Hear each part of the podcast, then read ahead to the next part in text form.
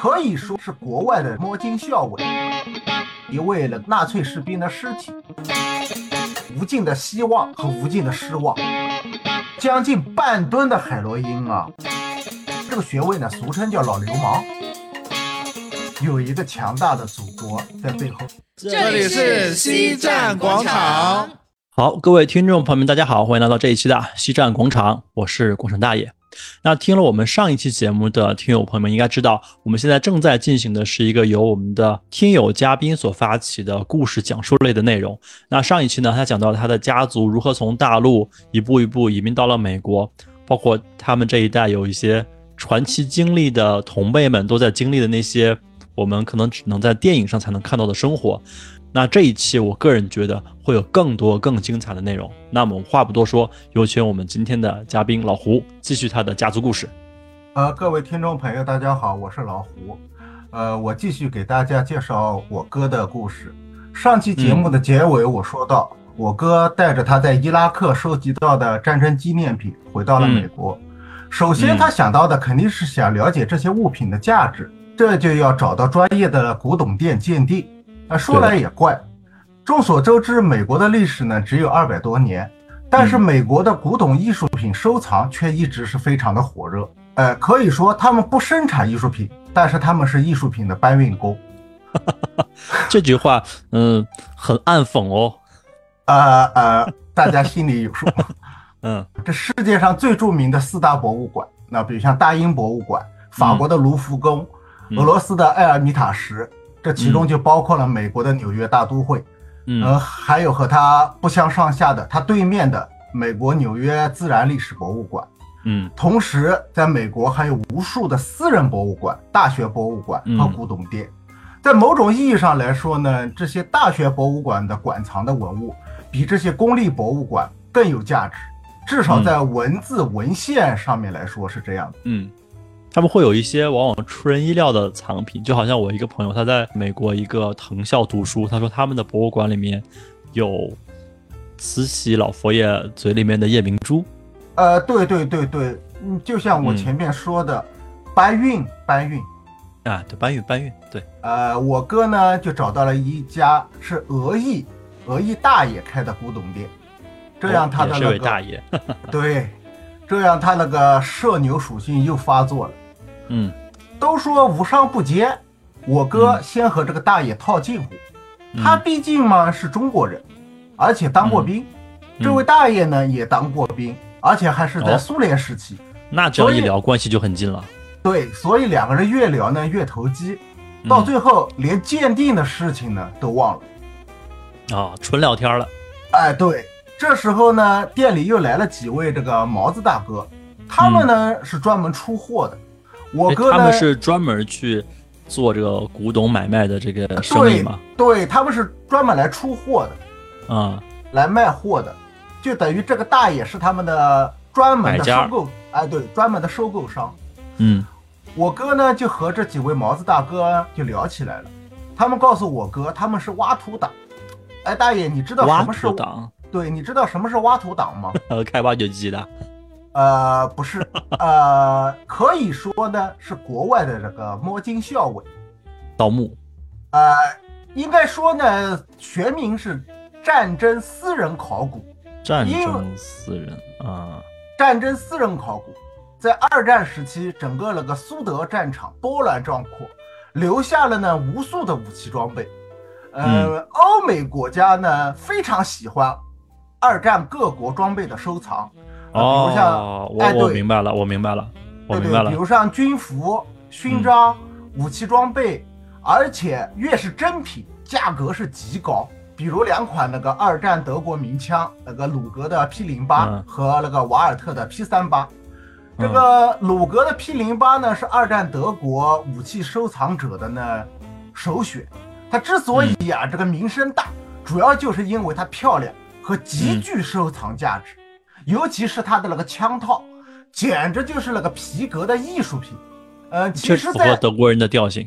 哎，对对对对对，鲁格 P 零八呢，其实不如瓦尔特 P 三八，因为它那个生产工艺啊极其复杂，零件特别多，而且价格非常贵。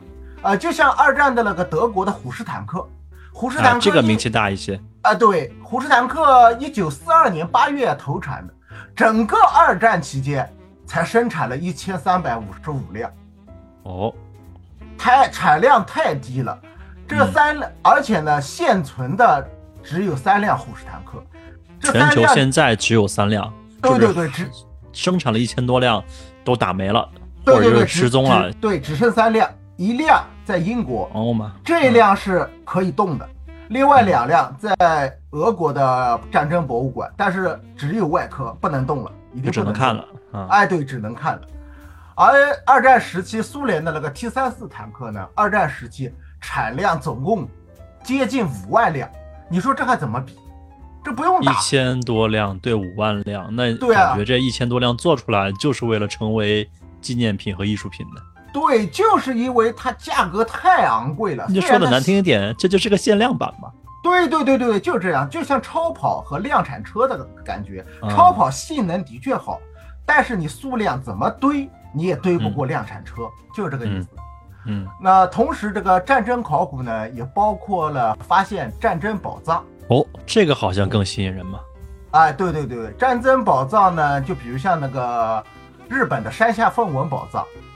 呃，你说这个，我想起来那个，呃，《智取威虎山》里面，大家也是在找呃先遣队的黄金，就类似这种，哎、对是吧？对对对对，就是这样，战争留下来的宝藏。哎，大家都知道，那个山下奉文在二战时期在东南亚巧取豪夺了无数的珍宝。但战争结束的时候，这些宝藏都失踪了，他根本没有带回到日本，到哪里去呢？不知道。东南亚国家到现在都在找。嗯，那其中还有你看隆美尔黄金也是，隆美尔在北非、哎、这个名气也很大。对，带回来很多黄金也失踪了，不知道。还有那个什么希特勒藏宝、格林藏宝，嗯、呃，据说啊，他们把这些宝藏通过潜艇运到了南极。呃，这些挖土党呢、哦、也过去寻找过，当然当然是肯定没有找到的。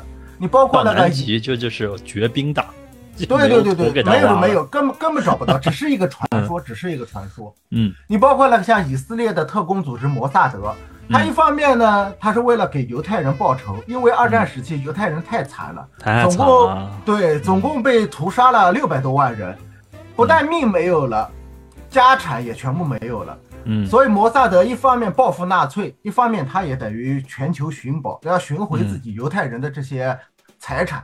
嗯，然后呢，我哥就决定了要入伙，准备呢跟着他们一起那个出发去俄罗斯。你哥真的是哎感觉这种这种冒险的事儿啊，或者是比较新奇的事儿啊，都愿意去去尝试一下。嗯，那这个东西他。就自己决定要去做一个挖土党，那这事儿它合法性啥的，这个是 OK 的吗？啊，合法合法，完全合法。呃，只不过你发现的东西有时候呢是属于国家的，是要上交的。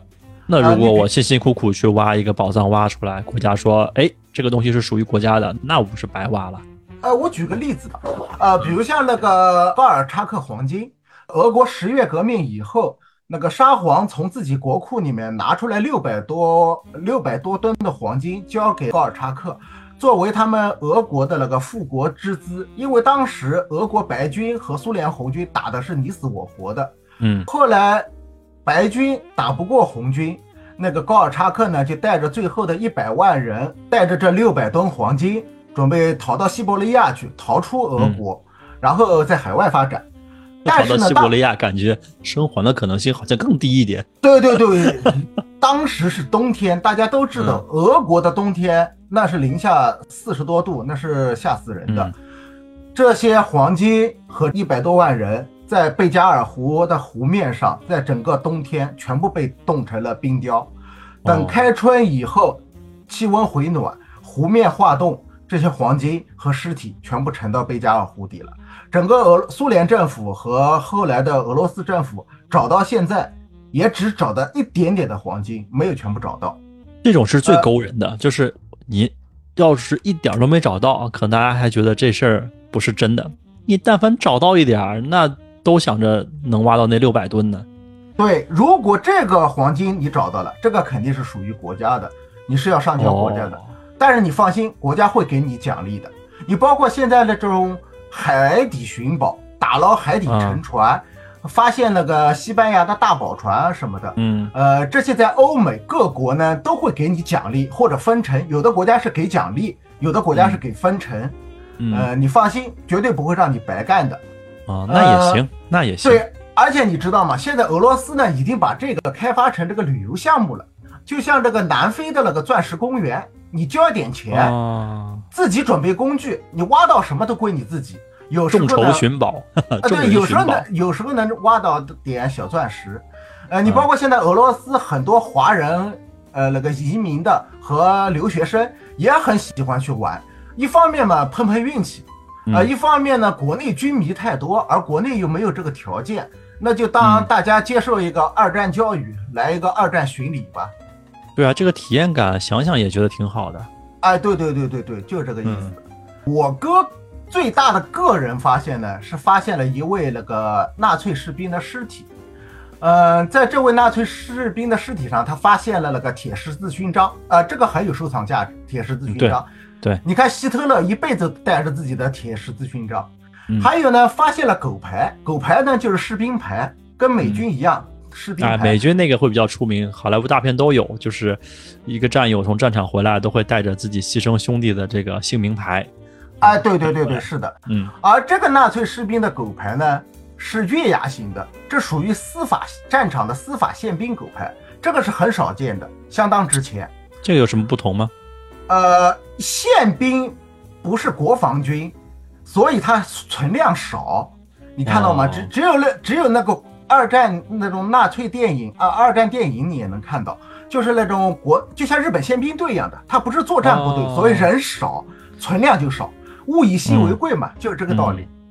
而且呢，我哥发现这个纳粹士兵啊，一定不是什么好人。为什么呢？在他身上发现发现了好几个金戒指，这些金戒指是放在小包里面的，这表示这肯定不是他自己的。对对对，肯定是巧取豪夺的，并且在他身上呢、发现了两块手表，有一块呢是德国表，这个德国表呢也许是他们自己买的，或者是嗯军队里面发的。另外呢，嗯发现一块浪琴的金表。哎，浪琴这个品牌挺好玩的，你别看它现在啊好像排名不是很高，跟那个欧米伽和劳力士不能比，但是在当时浪琴可是非常辉煌的。像在民国时期，也就是二战时期，浪琴的排名是绝对比欧米伽高的，它是金表。嗯，人当家也火过，也对当过大对对对当时真的是辉煌过的。嗯，可惜呢，呃，在这个纳粹士兵身上，他没，他是党卫军啊，没有发现党卫军戒指啊、你肯定不知道党卫军戒指，党卫军戒指是非常少见的，每一个都有特殊的编号和获得这个戒指的获得者的姓名。这个都是戒指定制的。对对对对，这个戒指是希希姆莱，就是纳粹党卫军的那个总指挥希姆莱嗯专门设计和定制的，给党卫军的，而且不是一般人才有的，一定是立有军功。这个戒指内侧呢有一句党卫军的格言，叫做“你的荣誉就是忠诚”，这句话非常出名。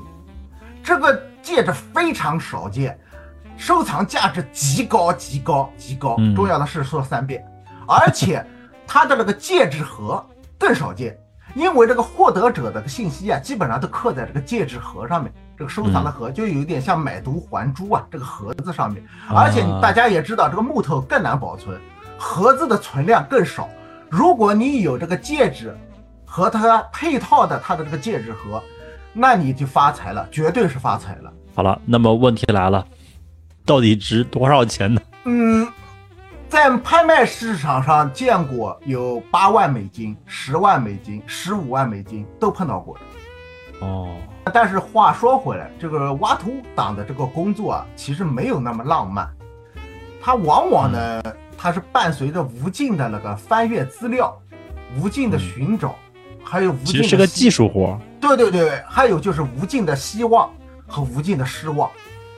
哦，因为你要知道啊，容易发现好东西的地方，呃基本上都被别人走过了。啊，这倒是所以，这倒是。对，所以嗯你再想发现好东西，那你就一定要到那些呃穷山恶水啊、嗯，山高林密的地方，嗯你才可能找到好东西。这样呢，就有一个最容易发现好东西的地方，嗯，沼泽。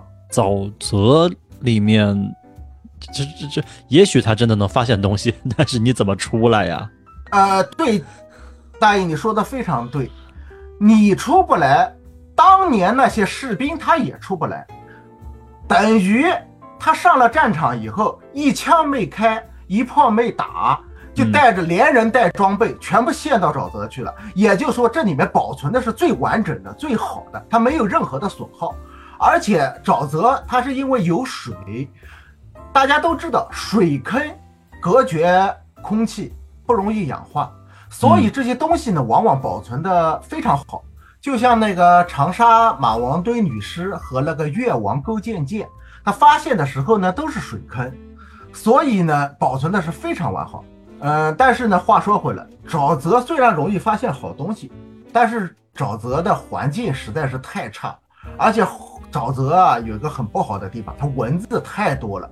你是不知道沼泽里面的蚊子非常多，遮天说是可以隔着衣服盯人的那种，而且遮天蔽日，轰一下子，简直就像一片乌云一样的过来啊！那数量极多，而且太毒了。那个沼泽的蚊子咬你一口，你用什么药你都。没办法把这个包给去去掉，而且这个包往往是连成片的，一块一块是连成片的，非常可怕。然后呢，去一趟就因为失血过多要退出了，不是失血是中毒，是中毒 太毒了，还有毒性。对对对，这蚊子太多，而且你知道这个沼泽的细菌啊，环境太不好了，这蚊子往往都带有细菌的，很容易就是你一定要准备很多的药，要打疫苗啊什么的，一定要准备很多的前期准备，嗯。讲到这个沼泽呢，我哥他们呢，在沼泽里面是的确发现了好东西，说明还是真的有料。对对对对，当时他们发现了个最大的发现是什么呢？发现了一辆车，装甲车。哎，对，它的那个型号呢叫 SD 卡夫兹，这个半履带车。这辆车你别小看它，这辆车可以说是二战那个纳粹德国装甲兵的四大天王。这四大天王包括那个虎式坦克。豹式坦克，还有那个外号“三秃子”的那个三号坦克歼击车，另外就是这辆学名叫做 SD 卡夫兹，但是所有人都叫他铁马，这是他的外号，叫铁马的这个半履带车。可以说，整个二战，德国兵就就是驾驶着这辆铁马打遍了整个欧洲，包括在那个北非战场，隆美尔，他也曾经开着这辆车和坦克飙车。而且飙赢了，隆美尔的这辆车还专门有个专有名字，叫狮鹫啊，传说中的这个神兽嘛。哎，对对对对对对对对对。另外，这这个车上呢，还发现两挺机枪，二战名枪 MG 三十四。这把枪呢，被称为那个希特勒的电锯，因为它那个啊，对，因为它那个枪声啊非常特殊，它打起来是这个声音。是这个声音，像锯子一样的。哎，对，在所有的二战片里面都能看到这把枪。这因为枪声很密嘛。对对对对对对对对，它的射速当时是最快的，它的射速每分钟能达到八百到九百，非常快。现在啊，现在工艺的机枪，而且是那种火神多管机枪，它的射速也往往只有一千五到三千。这辆车在二呃，这这把枪在二战的时候竟然射速这么快。嗯。但是呢，我哥他们发现这辆车的时候呢，就发发生了一点事情。哦，因为这辆车，你想想看，保存的这么出来人还活着。啊，没没没没没没没，但是也差不多。这辆车里面有尸体，嗯，有尸体，保存的太好了。尸体不就是你们要找的吗？是最重要的东西。你听我说啊，这辆车里面的驾驶员、副驾驶，包括这个整个车斗里面。都发现了还没有完全腐烂的尸体，但是你也知道吓人的啊，对，有点像《盗墓笔记》吧？有点吓人的这个。但是尸体有一个最可怕的地方，你知道什么？尸臭。哦，我还没想这个，我想的是比较 邪性，比较不吉利。呃，但是我跟你说，我们是科学，我们要讲科学。尸臭的可怕，你们一般人肯定不知道。这个尸臭啊，一旦那我们一般人确实是没有地方去知道这个事儿。哎，对对对，这个尸最好也不要知道。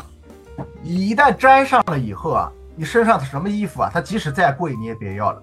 嗯，包括你身上的这个味道啊，你就算洗三天澡都洗不掉，还是有这个味道。嗯，这一点呢，我比我哥强，我闻过，他没闻过。这事儿也不露脸，你去哪儿闻的？呃，当时呢，我在国内，家里老家修路，需要我们迁坟，所以呢，我们就迁祖坟的时候打开这个坟，哎呀，完全烂成白骨呢还好，关键是有些年代比较近的，它没有完全腐烂。这打开这个棺材，那个味道，我是一辈子忘不了啊！包括那个尸体腐烂的那个样子，哎，不行了，不行了，有画面，有画面了，有画面了，不不不，我都快有画面了。对对对对对，我哥他没闻过，你这个刑警啊和法医他习惯了，但是我哥是当兵的，当兵的不行呀，对吧？没有人打完仗他特意回去闻闻尸体什么味道呀，对吧？嗯，而且当兵的他也不可能。站在旁边等这个尸体腐烂，嗯，我才收敛尸体，对吧？所以我哥没有闻过，而且你想，他见过尸体，但是没闻过尸臭。对对对对，而且你想想看，沼泽地本来就是烂烂泥地，它烂泥地本来就有臭味，本来就臭，对对啊，再加上这个尸臭，我哥狂吐受不了了，嗯，受不了了，狂吐，几天没吃饭。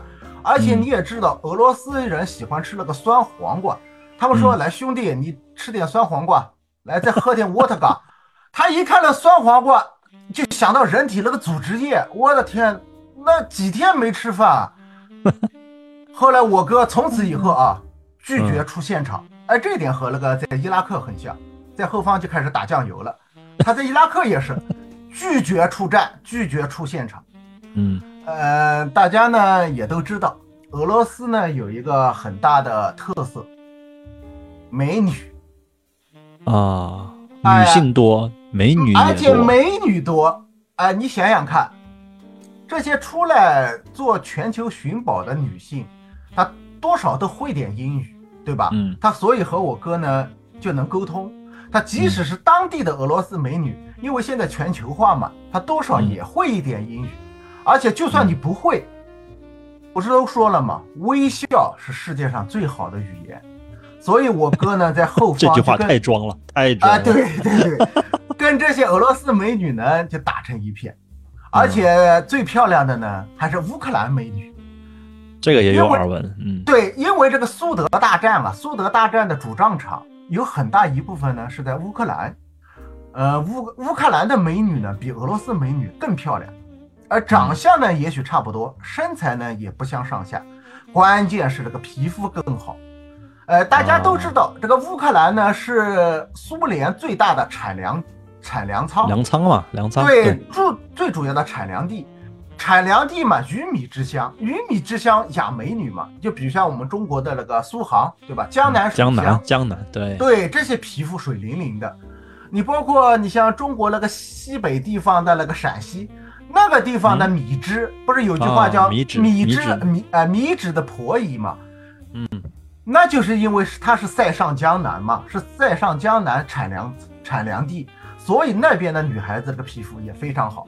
嗯，所以呢，你想看我哥呢，整天在后方和乌克兰美女打得火热，和俄罗斯美女打得火热，这天天在后方打酱油，这个泡妞，这就等于他意味着他也干不长呀。对吧？别人也嫌弃他呀。我们在前面类似，我还是我开始还以为是身体吃不消，原来是别人嫌弃他。对呀，别人在前面出力干活，流血流汗，你在后面什么事也不干，天天和女孩子打得火热，那肯定干不长嘛。那好歹帮人家查查资料也好的呀。他不会俄语。哦，对对对对对对，对吧？你用英文查资料没有用呀，你用中文查资料更没有用呀。对吧？只有俄语才会记录当地的这些风土人情、地方志呀，对吧？要么德语，哎，所以呢，他这个挖土党呢就干不长了，嗯，灰最后呢灰溜溜的呢又回了美国。那好歹挖到点东西嘛。啊，对他挖到一些东西，呃，另外呢，他是带着礼物回国的，嗯，他当时啊不是不是，当时他俄罗斯挖土党的朋友呢。送了他一样好东西哦，鲁格手枪，而且是特殊的炮兵版鲁格手枪。有什么不一样吗？哎，你知道这个鲁格手枪的产量总共多少吗？不知道，我只是在游戏里面见过这把枪。我告诉你啊，总共产量两百多万支，那还是很多的嘛。但是你别被这个鲁格这个产量迷惑啊！你要知道，这个可是前后七十年的产量，因为鲁格一直到现在有些兵工厂还在生产。关键是要看款式和年份，如果年份不对，它那个是二战时期的，你是现代的，即使一样，没有用啊，它是古董呀，知道吗？那你哥这一把又是什么年份的呢？它是二战时，而且它的特殊型号，它是炮兵型的鲁格手枪，它的枪管特别长。这把枪，我告诉你，这把枪的标价是一万八千五百美元。哦，目前在美国市场上。十几万人民币。对，目前在美国市场上，标准型的鲁鲁格手枪的售价是一千八到两千五美元之间啊。有些品相差的，那只要不到九百美元就能买到。它这个炮兵型的为什么这么贵呢？因为在当年，它总共只生产了两千五百只。当年啊，啊，那一万多的话，一万多美金也并不贵啊。这样看的话。那它留到现在呢，大概不足一千只，那数量稀少。而且呢，我哥这把保存状况好，保存状况好，品相好，所有的对品相好，所有的那个零件都全，而且是原版。你像护木、弹夹、枪托、枪套，全部都齐全的。你知道吗？在当年，在二战的时候，在二战结束的时候，美国士兵如果缴获一把鲁格手枪带到美国，就能换到一辆福特汽车。其实现在也可以，你想想看，这把枪对吧？十十几万买一辆福特也可以买到呀，可以的，对吧？嗯。然后呢，我哥回国了，他刚才我说的价格，他肯定是老规矩，又要又要去鉴定。回到美国之后，又找那位俄国大爷去鉴定了。呃，他这次换了一家，哦，换了一家，但是在这个鉴定的时候呢。他社牛又发作了，嗯，在店里呢嘛，遇到几个美国人，哎，这几个美国人一看，兄弟，你有鲁格炮兵吧？什么情况？说识货呀，这人。哎，对对对，然后我哥开始吹牛了，我哥吹牛了，嗯，他把别人的事情全部拉到自己身上了。他说我说自己是怎么去刨那辆什么装甲车，怎么闻尸臭，怎么？对，他说我厉害。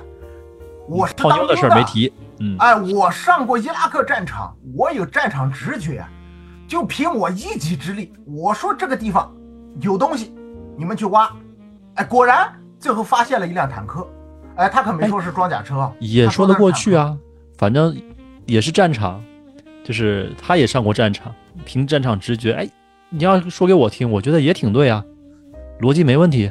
大爷，你想想看，七十年前的战争。他现在的伊拉克战场，他有什么战场直觉？跨越时空穿越了是吧？他也就是那些美国，也对，也就是那些美国小伙子比较实在，被他骗了。哎，他通过这些美国小伙子呢，就又制造了一个新的这个职业。他问当时呢，他问这几个小伙子说：“你们是干什么的？”他们说：“我们是淘宝客。”哦，开淘宝店的。呃，马爸爸，马爸爸他们家的马云的业务，呃，他们是做海淘的，嗯，那就确实是马云的业务呀，呃，海外淘宝啊，对对对，也可以这么说，淘宝当年，淘宝当年也就是从这个意义上起名的，为什么叫淘宝呢？这样呢，就要介绍到美国的那个跳蚤市场和旧货店。呃，这个跳蚤市场的旧货店呢，和日本的中古店，就日本的中古店，你知道吗？就日本中古店，就是日本的二手店。嗯，呃，还有和国内的像北京的那个潘家园琉璃厂啊，是有点相像的，但是有区别。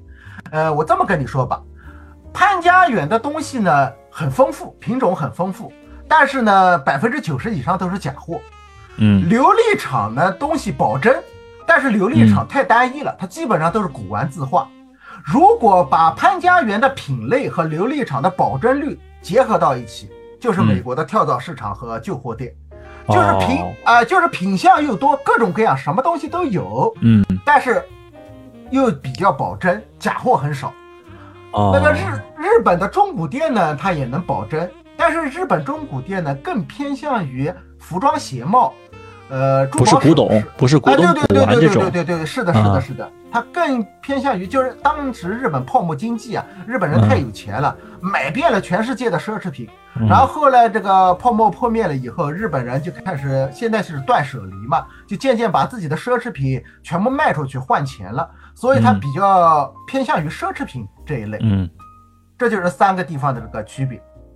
呃，我哥呢，当时呢就决定入伙，哎，所以有时候啊，我觉得我哥就有点像这个梁山好汉啊，嗯，动不动就是哥哥洒家钱来入伙。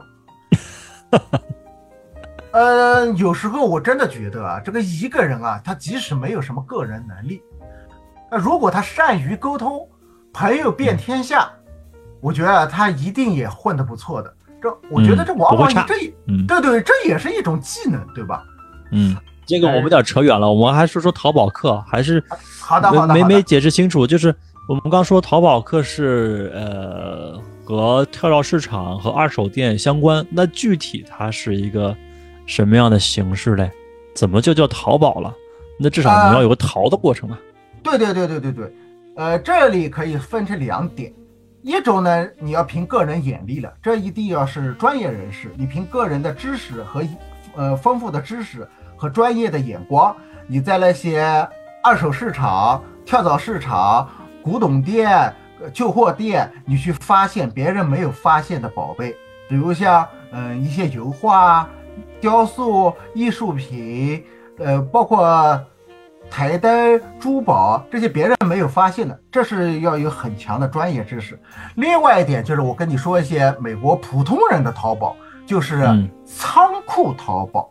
啊，仓库淘宝，对，美国人呢跟国内不一样，国内呢往往呢都喜欢中途安迁，对吧？人人不愿意搬家，都一辈子就想买一套属于自己的房子。嗯美国人不是的，美国人往往呢是全国各地跑，今天在这里，明天在那里，背着一个包就可以到处跑。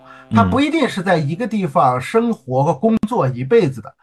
呃，他一旦在一个地方呢租房，他肯定会留下一堆的东西，有旧货啊，有垃圾啊，他往往呢就会租一个仓库啊。这种仓库现在国内也有，就像一种便携性，像集装箱一样的这种便携性的仓库。你把所有的东西呢，你固定的每个月给他付钱，然后你把这些东西全部存进去，这就是仓库。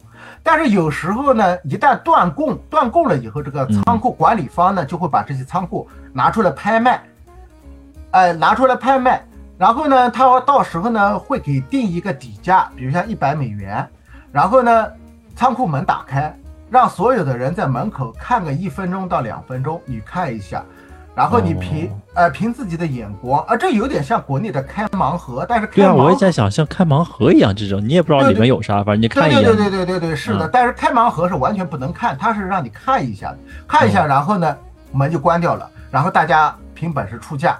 这个到时候呢，这个仓库里面呢，你拍卖下来了，这个仓库里面所有东西呢就归你，归你了以后呢，你还要自己出钱把这些垃圾全部清出去，你不能只把你想要的东西拿走，然后垃圾留下来，这不行。在美国，嗯这个垃圾清运费是也是很贵的。哦，那有没有可能就是因为那些人付不起垃圾清运费，包括这个管理费，所以我情情愿这些东西我也不要了，就就就就这样吧。啊、有可能，另外也有可能是出意外了。大家也知道，美国比较危险，对吧？哦，对对对，要不然的话说不过去，不然的话里面就只有垃圾，不会有所谓的宝藏啊。因为谁会把自己的值钱东西放在那里不要呢？哎，对，在这里呢，我就可以给大家介绍呢两个别人的那个都是发财传说，就是就是淘宝客他们这些发财传说。哎，对，这个发财传说呢，是其实是一个很美好的事情。嗯因为你就像我们买彩票一样，我们也经常听说某某人中了一个大奖了，对吧？这总是给嗯我们一种希望。这个嗯发财传说呢也是这样子，我们总是听说，哎，我一个朋友，我朋友的朋友，我有对对对对对，个兄弟，我一个同学，他发财了，这总是给大家一个美好的希望嘛，对吧？嗯我给大家介绍两个这个发财传说。呃，第一个有一个美国美国人，他拍卖了一个仓库，拍卖了以后，他进去打扫的时候，他发现这个仓库里面有很多的艺术品，有油画，有雕塑，另外呢，有很多古董的珠宝。所谓古董很，多古董的珠宝啊，对古董赚大发了？啊，对，古董珠宝呢，就是它这个切割啊，跟现在不一样，这表示这些都属于古董，就是很久以前的珠宝，包括一些钻石名表啊，就是十八、十九世纪时候的那些什么百达翡丽啊、江诗丹顿这种，嗯这全部都属于古董老值。钱了。本来这个珠宝什么就值钱，又是古玩，这价格不就蹭蹭的涨？对对对对对对，它等于是发财了，但是这个东西后来调查清楚了，这是赃物，我去，对，这是赃物。啊，也不算白，你听我说完。呃，这个是赃物，警察调查了，当时呢大概是四个窃贼，然后偷窃了一个私人的那个私人的藏宝博物馆。然后呢哦他们因为当时风声紧嘛，他们就这个雇了这个仓仓库，租了个仓库，把东西全部怎么东西都。不要了，就给人家呃？不不知道，不知道他们是因为分赃不均呢，还是到别的地方去去发财，就继续干嗯别的活去了。反正就没有没有没有回来。然后呢，这些东西呢，因为是赃物，人包括那个失主是明确报过案的，有备案的，嗯，所以呢，嗯这些东西必须要归还给那个失主。但是呢，这美国有规定，就是失主大概要拿出了百分之四十还是百分之五十，要作为他的奖励。所以他也很多啊，对对那对，他也是，他也发了财了，据说嗯将近一千万，他拿到了一千万，一千万美金。啊！对对，一千万，而且税后啊，这可是税后啊。哦，那这个也不错，也不错。嗯对啊，税后的一千万美金换到人民币可是将近七千万人民币哦。对，在美国也够活一辈子，没啥问题了。对，呃，这是一个很高兴的个故事。另外，我再给你讲一个比较惊险一点的故事，哦，也是一个美国人，他拍卖下来一个仓库，他在里面呢，他就没有发现这么好东西了。他当时发现了个很危险的东西，你知道是什么吗？炸弹。不对，毒品。哦，他发现了将近半吨的海洛因啊！我的天哪，半吨的海洛因，这价值可是上亿啊价值上亿啊！那这个给他百分之五十吗？呃，当时他可没想到我怎么发财，我赚多少钱。他第一想到的是保命。你想想看，嗯一个仓库里面半吨的海洛因，这到底是哪位大毒枭，还是黑社会大哦，佬的对对对对，货？肯定是大佬的，肯定大佬。对吧？所以这位朋友他当时第一反应是我要保命，我不是要发财。他在第一时间把他能想到的、有记录的、能查到的所有的报警电话全部打出去了，也不单单就是九幺幺了，美国报警电话。嗯嗯他呢，他是把那个 DEA，这是毒品调查局，呃，嗯美国枪火与酒精调查局，美国移民局，美国 FBI，美国 CIA，美国州警，美国市警，他全部给打过来了。当时来了十几个执法部门，那谁说了算美国？对啊，嗯美国执法部门互相不同属，互相不买账。嗯，对？吧？光决定这个案子到底归谁，就吵的不知道吵了哎多少。，那这个大家到底是想把这个案子归到自己这里呢，还是想把这个锅甩给别人？当然是想归到自己这里了，对吧？不管这个案子最后破没破，最起码是半吨毒品算是你的收获，算是你的收益，哦，这是你的业绩啊。对对对吧对对对，所以这哥们呢，最后，嗯，美国是有规定，你发现赃物，你发现，尤其发现这么多的毒品，你最后也是有奖励的。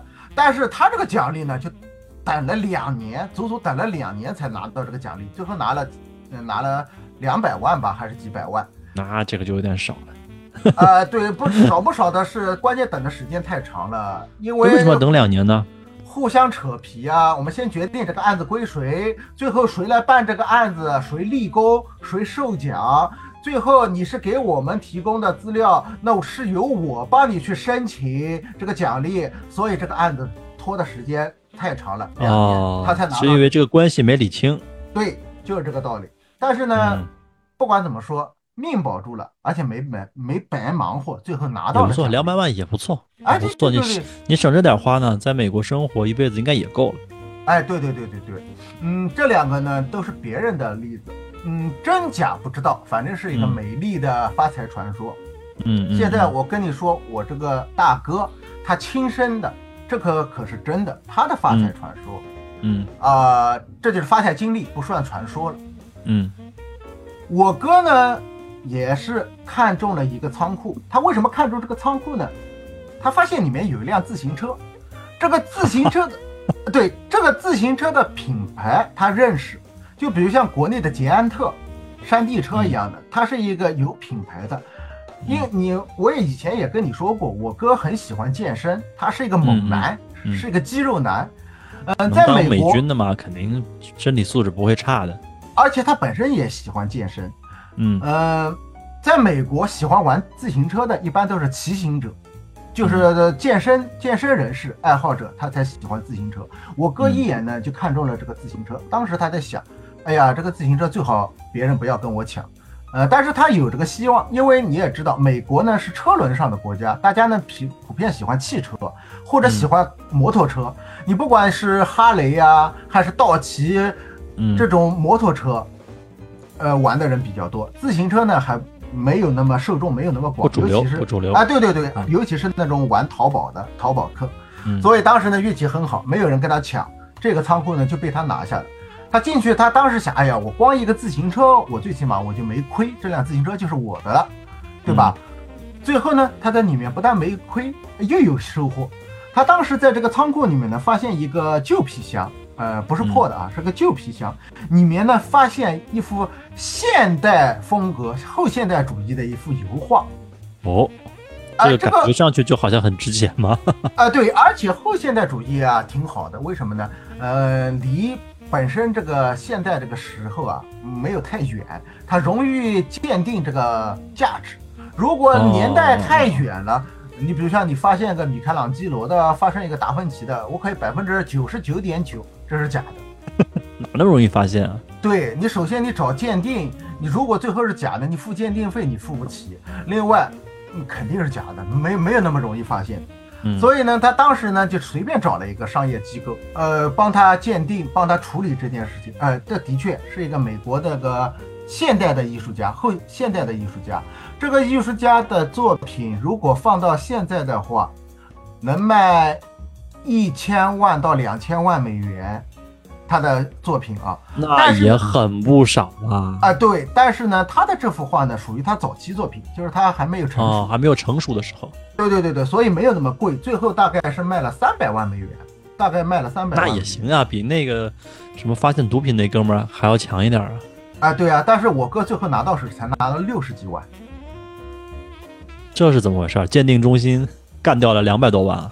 你要知道，美国有一句话嘛，在美国只有两件事躲不过，一是死亡，二是税收。美国是要收哦，交税、交税、的，交税，对对对对？对吧？美国，那也没有那么多税啊，你你首先百分之七八成都交掉了？美国国税局，美国的国税百分之二十五，二十五，对吧嗯四分之一另。外，对，另外美国还有州税，州税呢是百分之六到百分之六点五，这个还行啊呃，那就是最高呢是百分之。八到百分之八点五，这是非本州人士。就比如像你是纽约的人，在啊，在洛杉矶发了财了，你给洛杉矶交税，你因为不是洛杉矶人，他就收你最高哦百分之八到百分之八点五。这样啊，我就说百分之二十五再加百分之七啊，我取个中数吧，我取个中位数，百分之七，那就百分之三十二。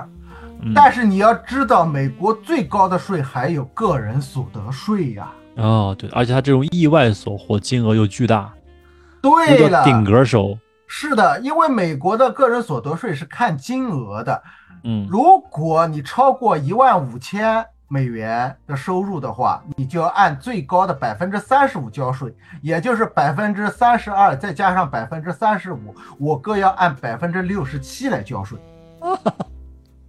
太惨了，另外就就像我前面说的，他找了商业机构，他嗯找了商业机构，人家是要收手续费的，对吧？啊，对啊，对啊，对啊，他幸亏没有找拍卖行，如果找拍卖行的话，虽然价格可以高一点，但是手续费会更贵。税也高呀。对呀、嗯所以如果按违法，如果是我的话，按违法的操作的话，我肯定是私下里随便找个古董店让他收购，然后你给我现金。当然这是违法的啊！如果在美国被抓到，这个不提倡，就是告诉大家这个是不可以做的。啊，对，这这是不可以做的。你嗯被抓到的话，你会死定的。啊、然后我哥呢，通过这个发了点财，对，六十几万也不错了，最起码三辆全新法拉利都可以买了，对吧？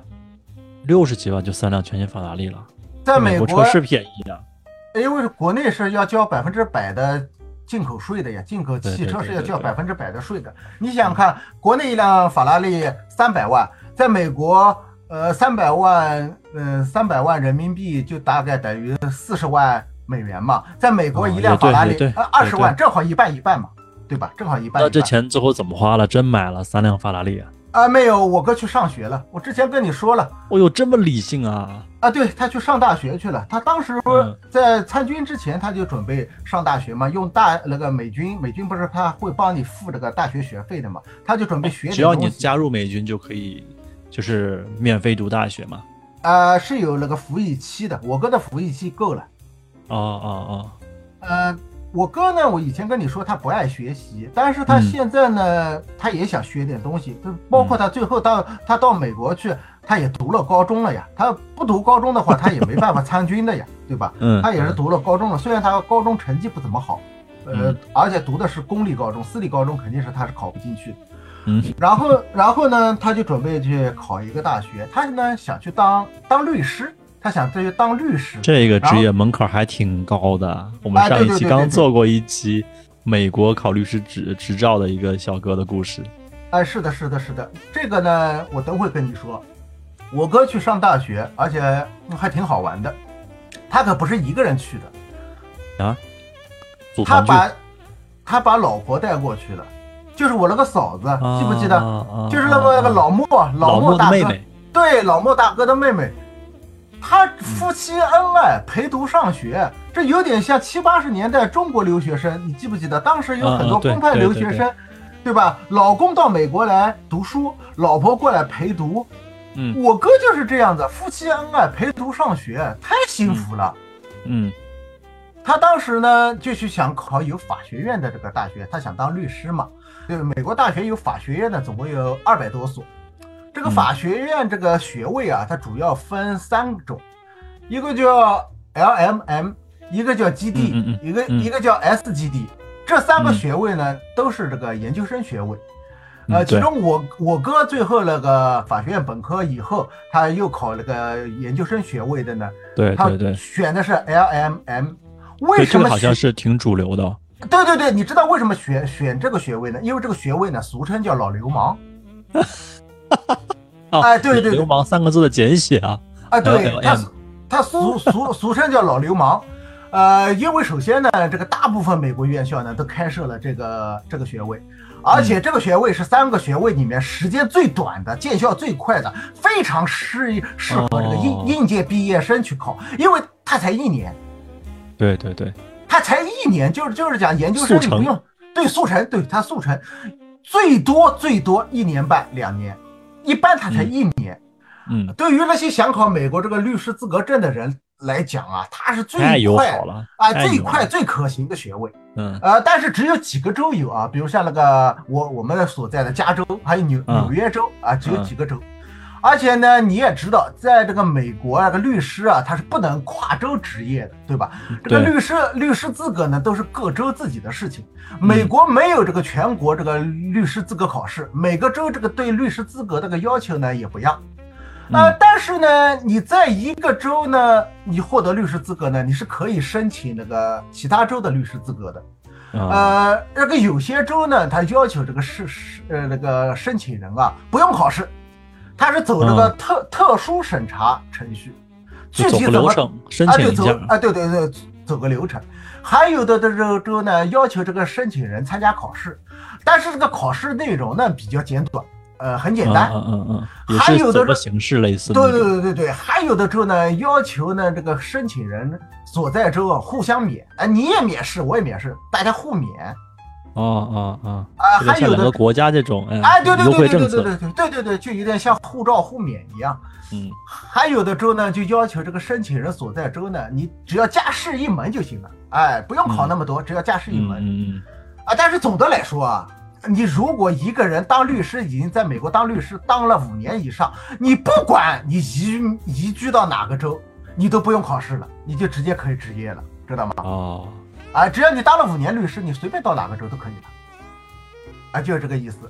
嗯呃，同时呢，大家也都知道，这个美国人呢，可能是这个世界上最喜欢打官司的人了，对吧？嗯这不论大事小情，一定要对簿公堂。嗯呃，我我这里说的这个打官司，可不是指那些杀人放火、抢劫强奸，或者什么是呃商业纠纷、欠债还钱之类的这种大案子。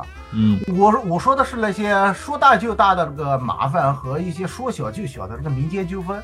你可以说，在美国啊，这个麻烦啊，就像空气一样多。你不论是你生活啊、做生意啊，还是平时做人啊，你稍微一不留神啊，你就得就得上法庭。那你像你收到罚单没及时交款，哎，法庭上见。你做生意，啊啊对对做对做生意的时候对顾客态度不好，法庭上见。嗯。呃，邻里之间关系不好，法庭上见；父母打骂子女，法庭上见；你对自己家的宠物不好，法庭上见；你在嗯家里不打扫自己家的院子，法庭上见。啊，不修草坪，对对对，对对对对对，嗯，就所以他是真的需要那么多律师，不然的话就忙我跟你讲个不过来。故事，真事是真事。一个美国的律师，他为自己的儿子在家中那个办生日 party，因为嗯来的呢都是孩子，所以嗯他在每一张邀请卡上注明：如果你在宴会期间掉进我家的游泳池淹死，或者跌伤、碰伤、吃东西卡伤，或者被你的朋友打伤，本房主对此事概不负责。签了个免责声明。对，就是这样。所以说哎呢，就像你刚才说的，美国人呢是既离不开律师，他最恨的呢也是律师。你包括那个莎士比亚，他曾经就说过，现在的当务之急就是杀死所有的律师。这是莎士比亚说的。嗯美国呢是全世界律师最多的国家，它总共呢大概有一百三十五万的律师，它占了全球的百分之三十五。但是这个律师也是在美国各个职业里面啊最不受待见的群体。在美国，这个律师的这个认可度，国民认可度啊，只有嗯百分之十八。啊，对啊，我顺便说一下，在美国认可度最高的是美国军人、美国大兵，嗯百分之七十八。嗯，呃还有老师是绝对的高。对，对对，还有老师百分之七十二，嗯还有还有医生百分之六十六嗯。这三个职业在在国内或者在其他地区，我估计也是认可度很高的职业。对，呃，话说回来啊，话说回来，因为呢，在美国这个律师费啊十分昂贵，不是那个谁都能承担得起的。对，所以，所以这个久而久之啊，在人们那个潜意识里面就会觉得，啊，这个律师啊，老是在为权贵办事，对吧？老是嗯站在普通民民普通民众的这个对立面，哎，有点这意思。对吧？因为律师费太贵了呀。嗯呃，但是呢，在美国这个为这个普通民众说话的律师呢，当然也有。呃，我哥呢就是要当这样的，就叫做平民律师。那首先，我哥他当律师，那他不就不赚钱了吗？对对，他不会赚钱。哎、但是越是不为了赚钱，这意味着什么呢？你办的案子越多，啊，这就啊，像美这啊，这就像呃这就像医生，对吧？嗯这这就像美国的医生和中国的医生，因为美国的医生赚钱太多了，他往往一年做不了多少手术，太贵了呀。嗯，而中国的医生连轴转，二十四小时连轴转，一个医生他能做无数的，一年几千台、几百台手术，这个经验丰富呀。所以我哥，我哥不为了赚钱，他办的案子太多了，知道吗？他的这个经验太丰富了。你像美国的律师，他有什么商务律师、呃刑事律师、商务律师那他图啥呢？呃，首先呢，我哥，我前面跟你说过，我哥喜欢锻炼身体，而且嗯我们家自己有产业，对吧？我们自己家有工厂，他们干嗯活的。我哥呢更喜欢在工厂里干活，哎，这就有点像那个小电影的主角，对吧？没事穿着紧身服，这种工装，嗯对吧？工装裤，呃，穿个马丁靴，露一身腱子肉，是没事干还抖两下胸肌，对吧？露出自己手臂上、胸口的纹身。而且我哥整天，嗯我哥打过仗，那个他除了他肤色基本上也很像，他肤色现在很深了。他除了他这个华人的长相，他现在跟那些老莫跟这些种拉丁裔也没什么区别了。再说嗯我也跟你说过了，我们家跟拉丁裔他等于是深度绑定的，对对吧？你嫂子是老莫的那边的吗？而且不止哦，我们家跟拉丁裔，我跟你说，加州拉丁裔又多，而且我跟你说，老莫也很讲究这个家庭观念，他们也是一大家族，我们也是一大家族，互相通婚的可不止一个哦，不止我哥一个哦。哦，我们等于和他们家族是深度绑定，包括其他的家族，包括我们在国内和我们家族通婚的家族，然后也拉到美国来，也也就是说我们这个家族越来越大，越来越大。嗯，我就跟你说一一个小例子吧。嗯，我们国内来了一个，是我们国内通婚的一个家族的一个人，现在他也跟着我们一起到了美国了。他娶的呢就是一个拉丁裔，而且这个拉丁裔可是纯白人的拉丁裔啊。呃，生了一个小白孩儿，这个孩子呢，基本上就没有一点点华人的感觉。哦，纯白，哎，对，纯白，连眼珠子都不是黑色的，浑身看不出来一点点华人的基因。中国人其实呢，他喜欢背后说话，那表面上说哇，你孩子好可爱啊，但是背后，哎，他老婆肯定给他戴了个绿帽子。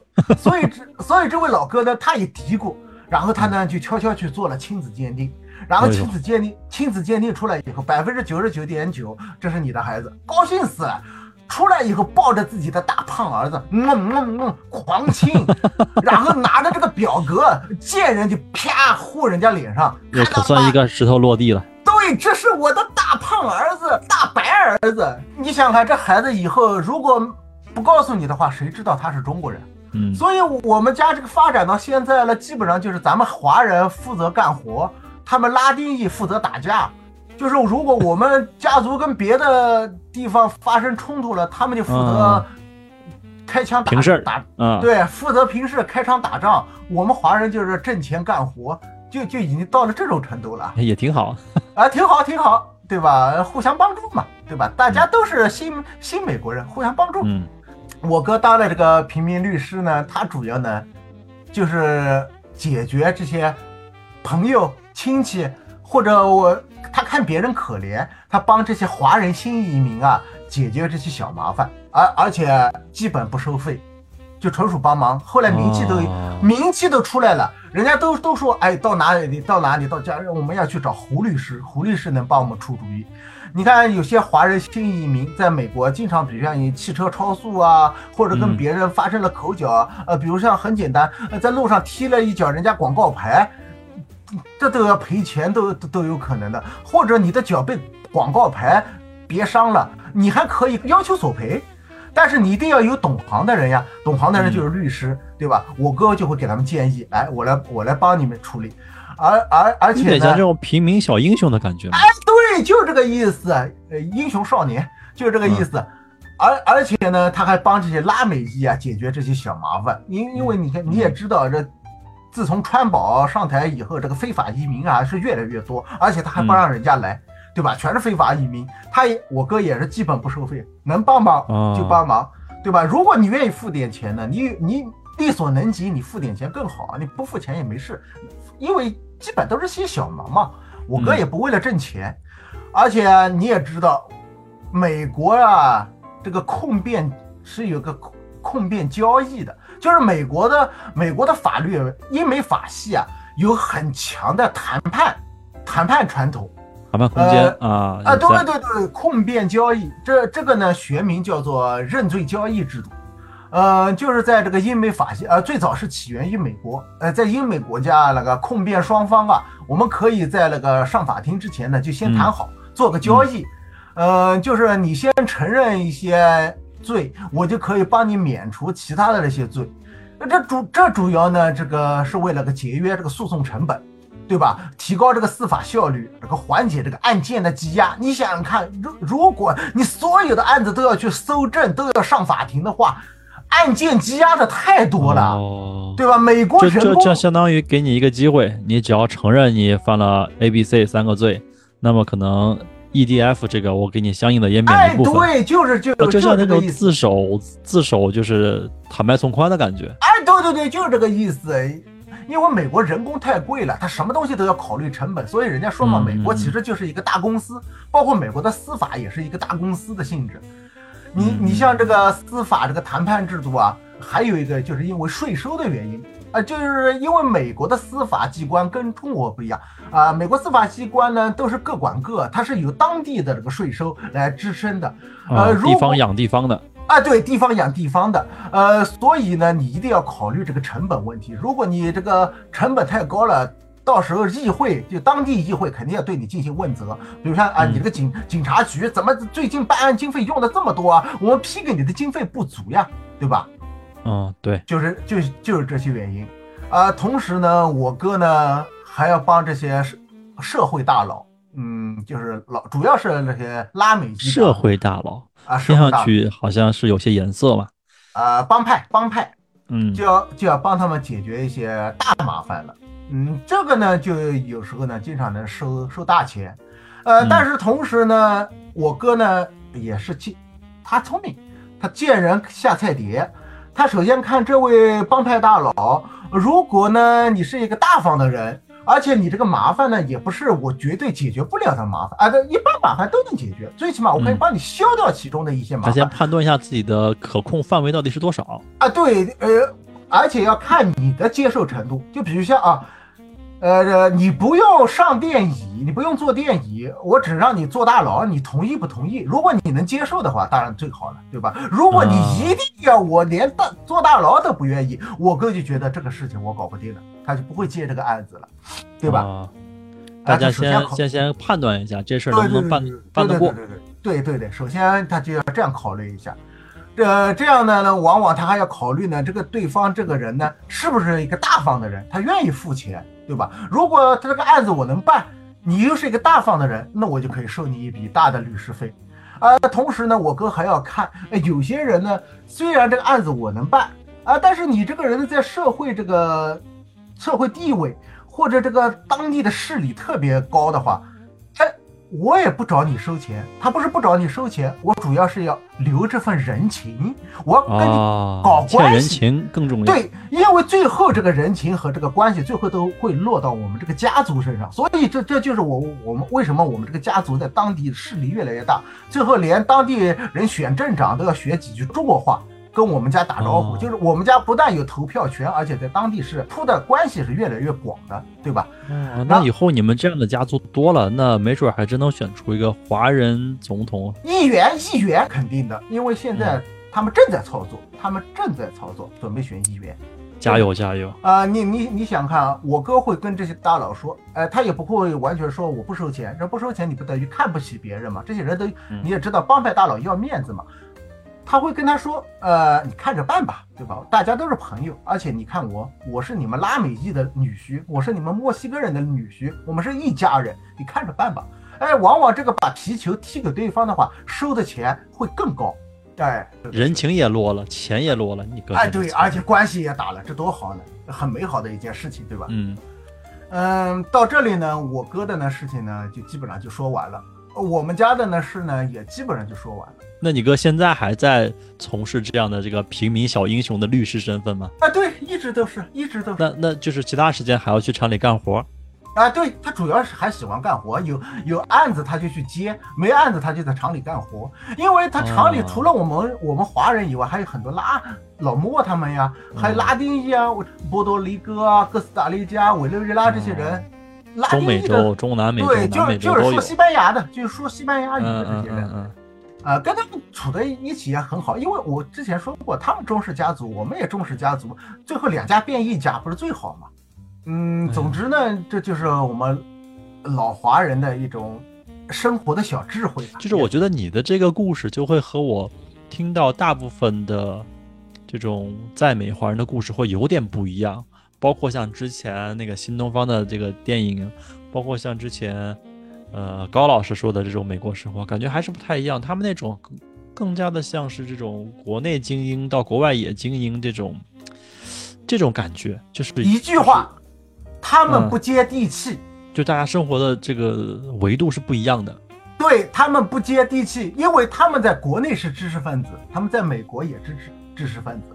他们往往的呢是靠自己的嘴和自己的键盘来生活，嗯而我们呢是靠我们的血和我们的汗，靠我们的手脚来生活。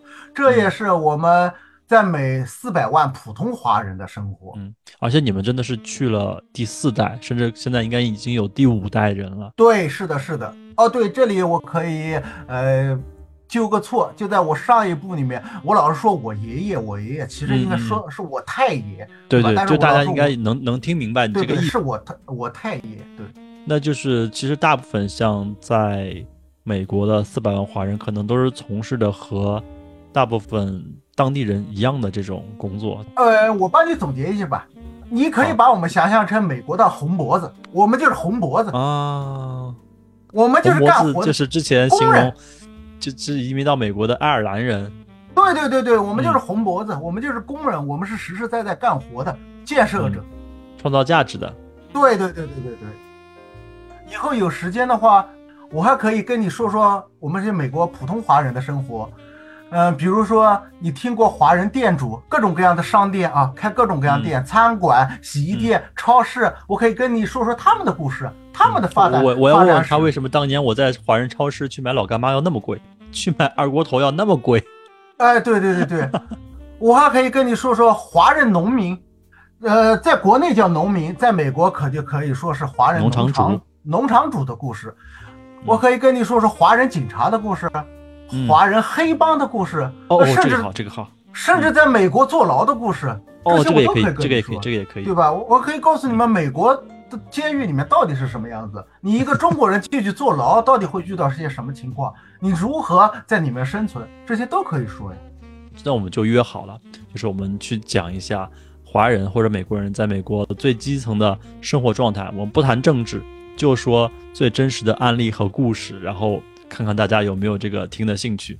其实我跟你说了，谈政治也没有关系。为什么？我们这些四百万虽然平时不发声的普通华人，沉默的大多数，但是我们还是希望有一个强大的祖国在背后。我们这些老华人，我们国内的根就从来没有断过。我们家一半人在那边，另外一大半人还是在国内，我们随时可以回国。嗯对吧？我们还是希望有一个强大的祖国在背后，包括以前你也知道，呃，海外华人在海外受欺负，就是因为，呃，清末啊、明初啊、民国那时候没有一个强大的祖国在背后作为支撑，没有办法呀，日子过得的确不好呀。我们当然希望有个强大的祖国了。嗯我们平时不发表观点，不代表我们心里没有观点。嗯嗯，我们还是充满着正能量，所以这这也就是我跟你说过，即使在美国这互联网上有一些什么乱七八糟的那些那些不好的言论，嗯但是他们不是主流，主流是我们这些没有说话的人，我们才是主流。呃，你们可以不用说话，但是多去发展一下势力，多去发展一些选票，多弄点议员出来啊。对，还是那句话，不看你说了什么，关键看你做了什么。对对对对对，即即使在国外，你输出的观念再好，但是你本身你不是议员啊，你没有投票权啊，你没有用的呀，对吧？就只能说说对你也只能说说。所以办实事，好好生活，啊，这个才是普遍的真理。对，踏实肯干，包括在哪里，人民都是希望自己的朋友也是踏实肯干的人，嗯，他不嗯希望他是一个虚虚浮的一个人。嗯，踏实肯干才会被别人尊重嘛，尤其是在国外，对，虚头巴就是这样。脑的，肯定时间久了都不用时间久，你的时间就久不了。对，就是这样。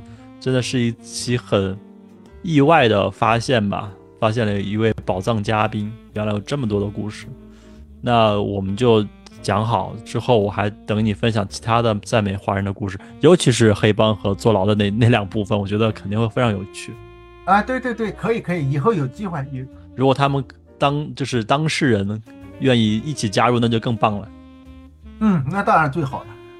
好呀，好呀，那我们这一期呢，其实前前后后也有三四个小时了，我觉得真的是料非常的足，所以我们今天时间也差不多，要么就这一期先到这里，然后后面我们等你更精彩的故事。好的，好的，好的，好的。好，那再次感谢我们的老胡，感谢你提供这么多的素材。好啊，不谢不谢不谢。好，那我们这期先到这里了，我们下期再会。啊，听众朋友们再见啊！好，嗯，拜拜，拜拜。